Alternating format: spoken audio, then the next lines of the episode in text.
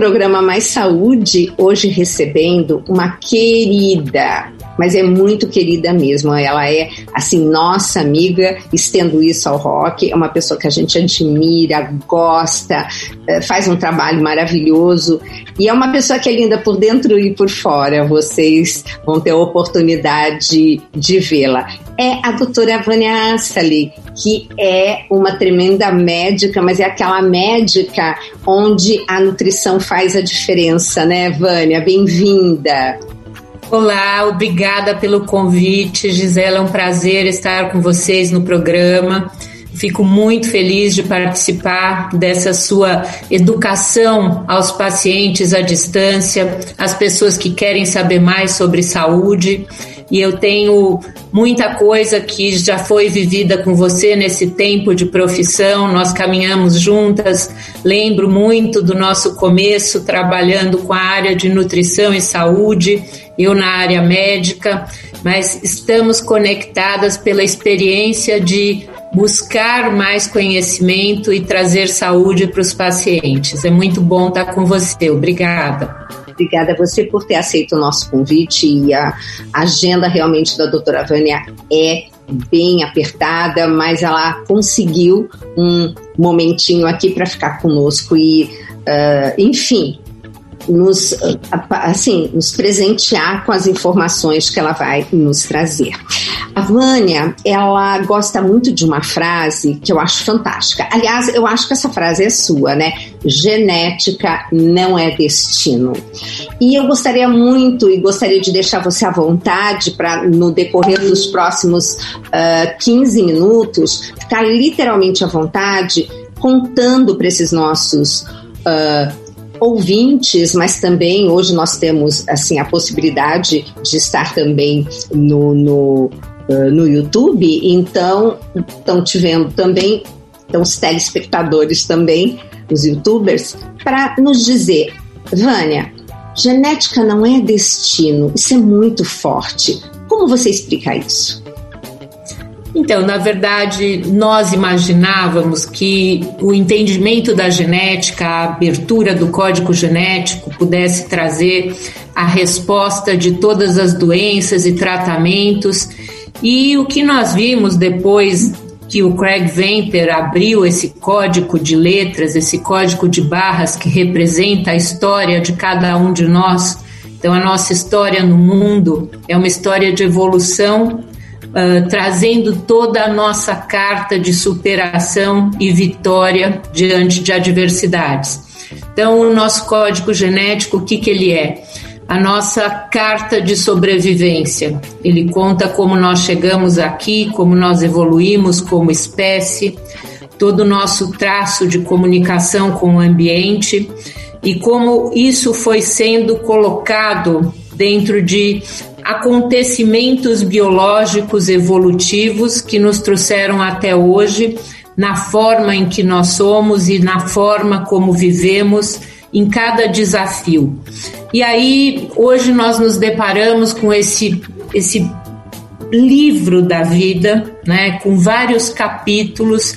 Então, nós temos os capítulos sobre como nós lidamos com os poluentes, como nós estamos vivenciando as questões nutricionais, as mudanças dessa condição de alimentação que vem dos últimos 50 anos da era pós-industrial, então os pacotes, o industrializado, mas é claro que os nossos genes, eles não evoluem tão rápido assim.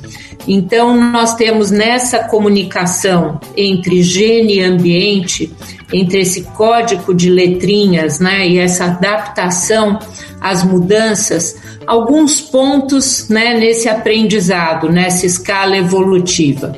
E por que, que eu falo que genética não é destino? Porque, na verdade, existem questões que não estão ali uh, absolutas, existe uma flexibilidade. E essa flexibilidade ela se dá pela comunicação dos genes com alguns recursos que nós temos em relação à alimentação e processos que uh, abrem e fecham essa sanfona, que é a cromatina.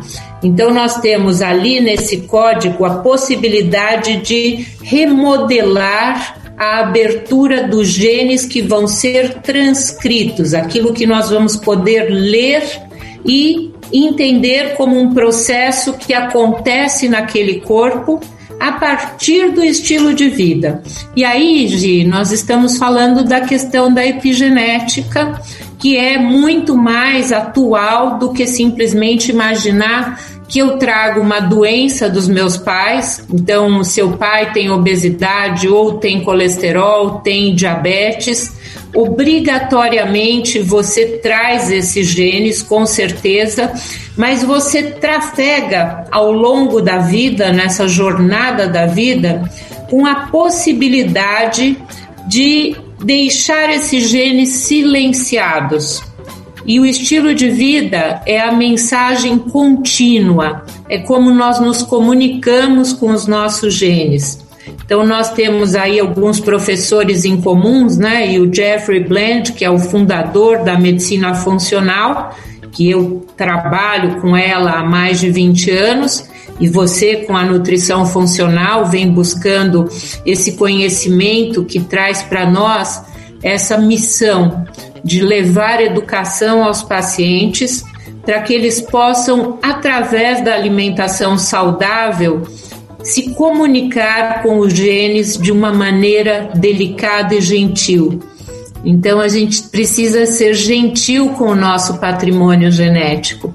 A gente pode trabalhar com esses genes que são uh, blocos e nós sabemos que esses genes eles não são um gene, uma doença. Ah, você tem. Não, isto é uma doença monozigótica.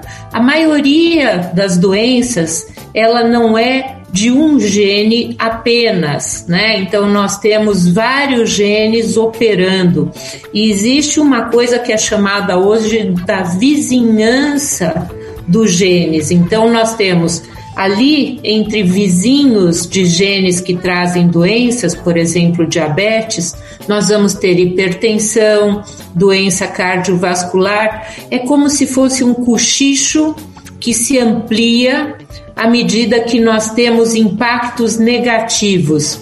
Então, eu tenho lá os genes dos meus pais para obesidade, para diabetes. E se eu vou me alimentando mal, se eu coloco alimentos refinados, vou colocar de manhã cedo logo uh, um bolo com recheio, uma fritura, comi ali um sonho que assim já acorda o genoma totalmente acordado para a doença. Através da alimentação, nós nos comunicamos com os genes. Então, o alimento é o elemento mais presente no nosso dia a dia para acordar os nossos genes. Então, o que acontece? À medida que nós temos essa capacidade de escolher melhor, nós silenciamos aqueles genes mais impactantes para as doenças, mas também a vizinhança desses genes. Ah, então, se você trabalhar com uma água com limão, com hortelã, se eu colocar uma castanha, uma amêndoa, uh, vamos trabalhar com uma maçã com canela.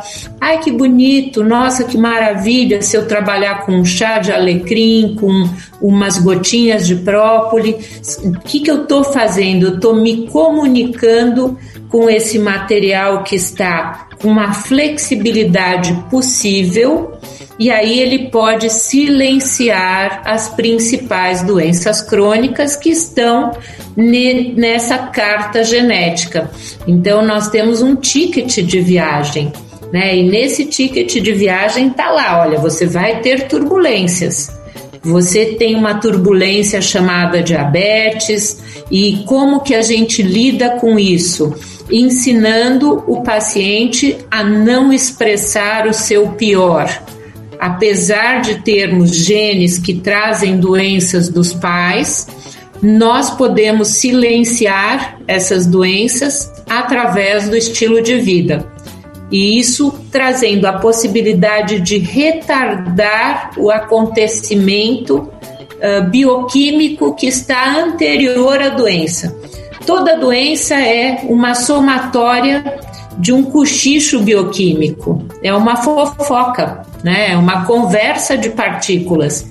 Então, olha, deu errado aqui. Esse sonho logo de manhã, frito com gordura, já acessou alguns genes e aquela fofoca já cutucou uma série de fenômenos bioquímicos, impactou no fígado, que impactou na síntese de colesterol, e aí no transporte desse colesterol nas artérias, no endotélio, e aí junto com a inflamação da fritura.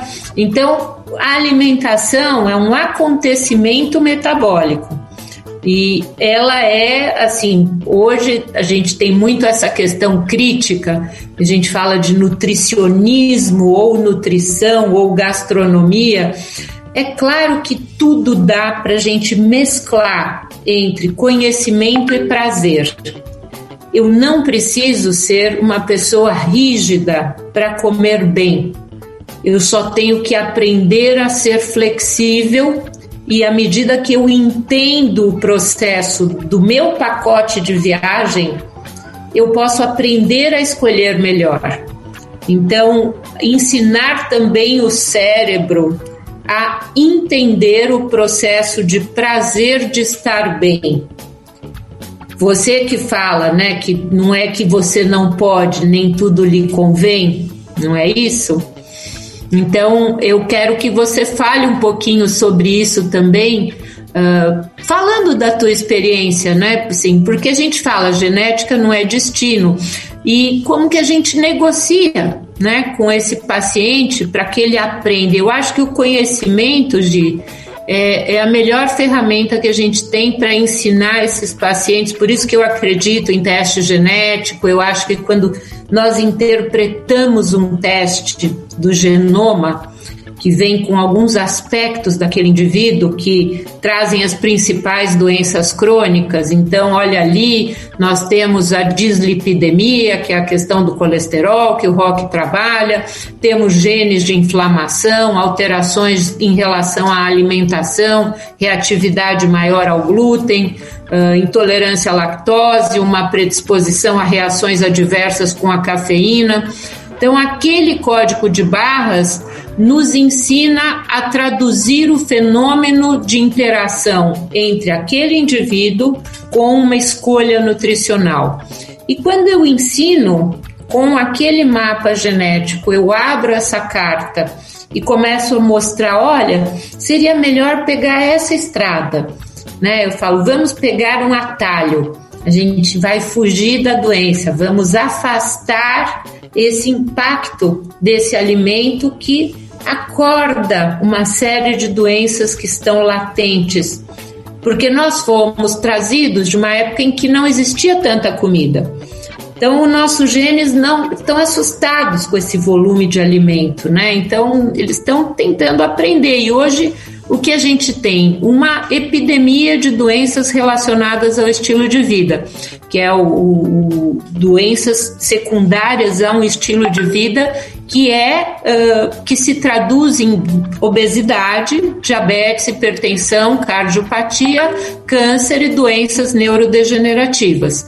Então nós temos essa questão acordando uma série de genes através de uma modificação da dieta onde nós temos gordura saturada, alimentos industrializados, ultraprocessados, um grande volume alimentar, o sedentarismo, um ambiente muito poluído, muito modificado, uh, mudanças no preparo e na, na forma como nós uh, extraímos esse alimento do ambiente, tanto os produtos animais como os vegetais e, ao mesmo tempo, um dos grandes fatores que é o ritmo biológico. Então, o dormir e acordar no horário certo impacta muito no turn on e turn off, ligar e desligar doenças.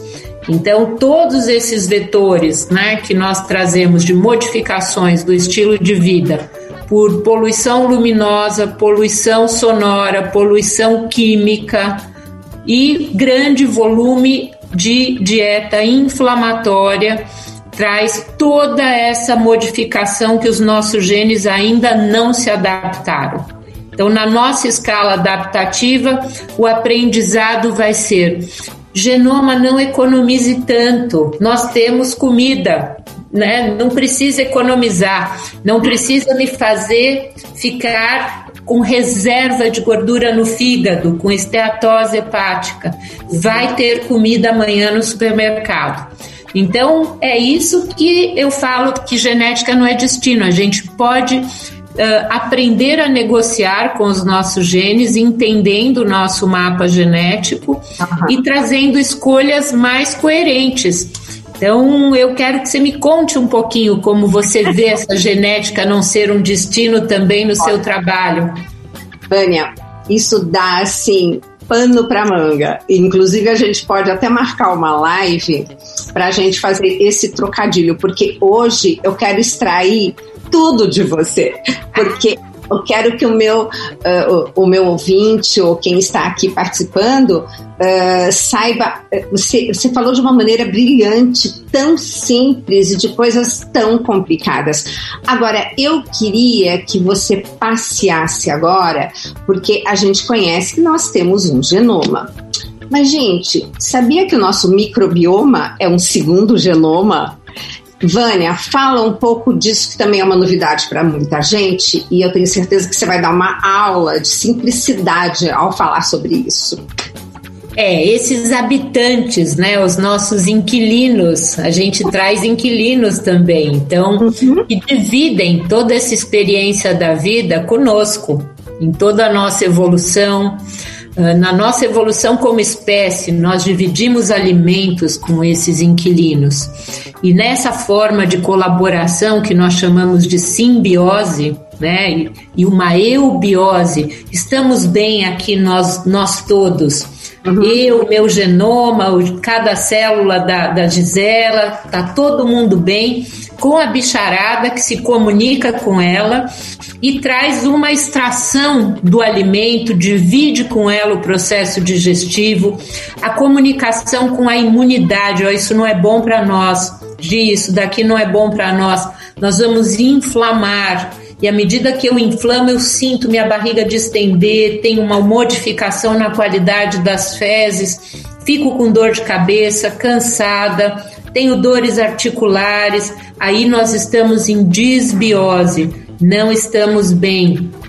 Os habitantes estão se comunicando de uma maneira disfuncional com toda essa cascata de reações químicas entre o alimento, aquilo que vem junto com o alimento. Olha, comi com muita raiva, estava nervosa, tomei um refrigerante junto com aquele alimento, degluti rápido, não mastiguei. Opa, aconteceu alguma coisa ali, os inquilinos estranharam, acaba se proliferando um volume de inquilinos não muito interessantes para nós, e aí essa superpopulação de bactérias proteolíticas, às vezes putrefativas, vai trazer sintoma. E além de sintomas, se a gente não tiver atento, o que vai trazer? Doença. Então, eu posso ter mais, maior incidência de câncer do intestino, câncer de pâncreas, gordura hepática, alterações neurológicas, doença de Parkinson, muitas coisas que hoje são vistas nessas pesquisas sobre essa comunicação com o genoma das bactérias, vírus e fungos que habitam o nosso corpo e que, quando em desarmonia, podem acordar uma série de doenças que estavam latentes no nosso corpo. Como o nosso segundo genoma, ele também se expressa nessa gestão de saúde ou doença, e hoje ele é visto como um dos principais elementos aí dentro da nossa civilização que tem sofrido o impacto da mudança da dieta. Então, a modificação da alimentação criou uma estranheza não apenas para os nossos genes, mas para os genes da microbiota. E o que é que acontece ali? Nós temos variabilidade, então nós temos que ter ali vários inquilinos diferentes para eles estarem em equilíbrio, como um fundo de mar, né? Como se a gente tivesse ali numa natureza que é um grande ecossistema. O nosso corpo é um grande ecossistema, do mesmo jeito que temos lá o universo com os planetas, com as coisas que acontecem em harmonia. Se eu tiver um volume de fungos por uma dieta muito refinada, com uma alteração da proporção de macro e micronutrientes e de fibras. Ah, não tomo água, não como verduras, vegetais uso muito alimento empacotado, uso toda hora, vou lá como um pastel frito, né? Tem linguiça, salame, mortadela. Eu, não sou tão radical, mas é que para mim isso já está tão fora de moda,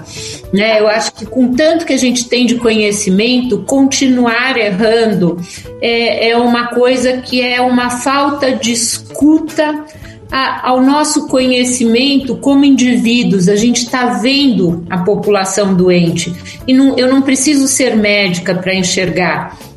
É, se eu vou à praia e vejo crianças tomando refrigerante, comendo muita porcaria, sentado comendo um pacotinho, com uma barriguinha que faz várias ondulações. Aquela criança inflamada que não vai brincar, que não entra na água, que está ali só comendo, comendo, isso é uma doença que impacta nas células daquela criança e aquele microbioma, a bicharada, os inquilinos estão tornando aquela criança refém através do prazer que eles geram no hipotálamo, que é essa regulação, o nosso centro do apetite, que fica violentado, ele fica uh, modificado pela microbiota. É como se eu fosse invadida por bactérias não muito amigas e que querem que aquela criança ou aquele indivíduo coma cada vez mais porcaria para que eles ocupem um território. E para que que aquelas bactérias querem ocupar aquele território?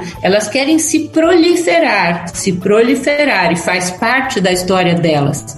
A gente tem como células vírus quer se proliferar, a gente está aí com uma, uma experiência difícil de pandemia, uh, bactérias querem se proliferar, e no ser humano nós não, nos, não podemos nos proliferar tanto, porque existe um trabalho científico que mostra o indivíduo adulto, quando ele vai proliferar mais células, qual é a chance dele? Ou ser obeso ou ter câncer. Perfeito. Então, se eu tenho um volume grande de bactérias, eu vou ter que ter um corpo maior. E um corpo maior é um corpo obeso, disfuncional e com células que foram ativadas a se multiplicar desenfreadamente. E aí eu tenho tumores, né? Então nós e nossos inquilinos temos que estar em harmonia temos que ter variabilidade e quantidade correta. Não pode ter demais de um grupo terrorista, né? Eles podem ocupar o meu corpo e resolver me matar. Olha que horror, né? Olha que horror, né? Então me matam de uma doença. Moram na minha casa, se multiplicam. Eu falo para o paciente: esses daí estão fazendo casa com piscina e convidando amigos trapaceiros. Né? Então, é, porque tem também, do mesmo jeito que tem a vizinhança dos genes que operam a favor das doenças crônicas, né? Olha, comi muito, ah, resolvi comer pastel todo dia, estou usando pastel, cerveja, refrigerante, fico sentado em frente à TV. Então, assim, bloque, bloque, bloque. As doenças vão né, aparecendo como uhum. se estivesse pisando numa pocinha e espirrando para o genoma ao lado. Nossa, espirrou! Uau! E agora? Também é, bicharada lá dentro, né? Está é. acontecendo uma comunicação sistêmica. Aí a gente está indo para as teorias mais lindas da medicina hoje, que é a Network Medicine, ou uh, sistemas biológicos e sistemas complexos. Venha! Né? Nós vamos ter que marcar mais alguns programas, porque olha, você tem tanto conteúdo e você fala de uma maneira tão elegante assim e tão simples, porque ser elegante é ser simples, né? E você é fala de uma maneira e você viaja. Gente, é uma coisa, por isso que eu amo essa mulher. E eu tô vendo aqui o povo dizendo já tá na hora da gente encerrar. Vânia, vamos marcar depois para a gente falar dessa desse assunto maravilhoso que você tocou agora, mas você fala magnificamente bem sobre estresse isso também queria que você abordasse comigo, porque nós estamos vivendo um momento assim. Indiscutivelmente, o quanto a atividade física é tão importante que não há um artigo que nós leiamos que não venha a atividade física diminuir o impacto daquela ou daquela doença. Mas, Vânia, eu quero te agradecer, quero deixar aqui, por favor, à vontade para você se despedir. Se quiser deixar algum contato, fique super à vontade. Olha, então foi muito bom nossa conversa, nossa, nosso conectoma. Nós estamos conectadas pela ciência. Obrigada a todos, adorei o convite, espero que vocês tenham aprendido. E eu estou no site do Instituto Assali, www.institutoassali.com.br. Lá está a nossa equipe de trabalho. Eu deixo um beijo para todos vocês. Vânia, Deus te abençoe, continue assim uh, sabe, fazendo de você esse instrumento maravilhoso de conhecimento, porque você não passa só conhecimento para a população em si, você passa muito conhecimento para nós. Então, entrevistar você também é uma aula para mim. Quero agradecer e, pessoal, ó, esse é o primeiro programa com a doutora Vânia. Me aguardem, vocês vão ter várias surpresas. Quero deixar um beijo grande e espero vocês no próximo Mais Saúde.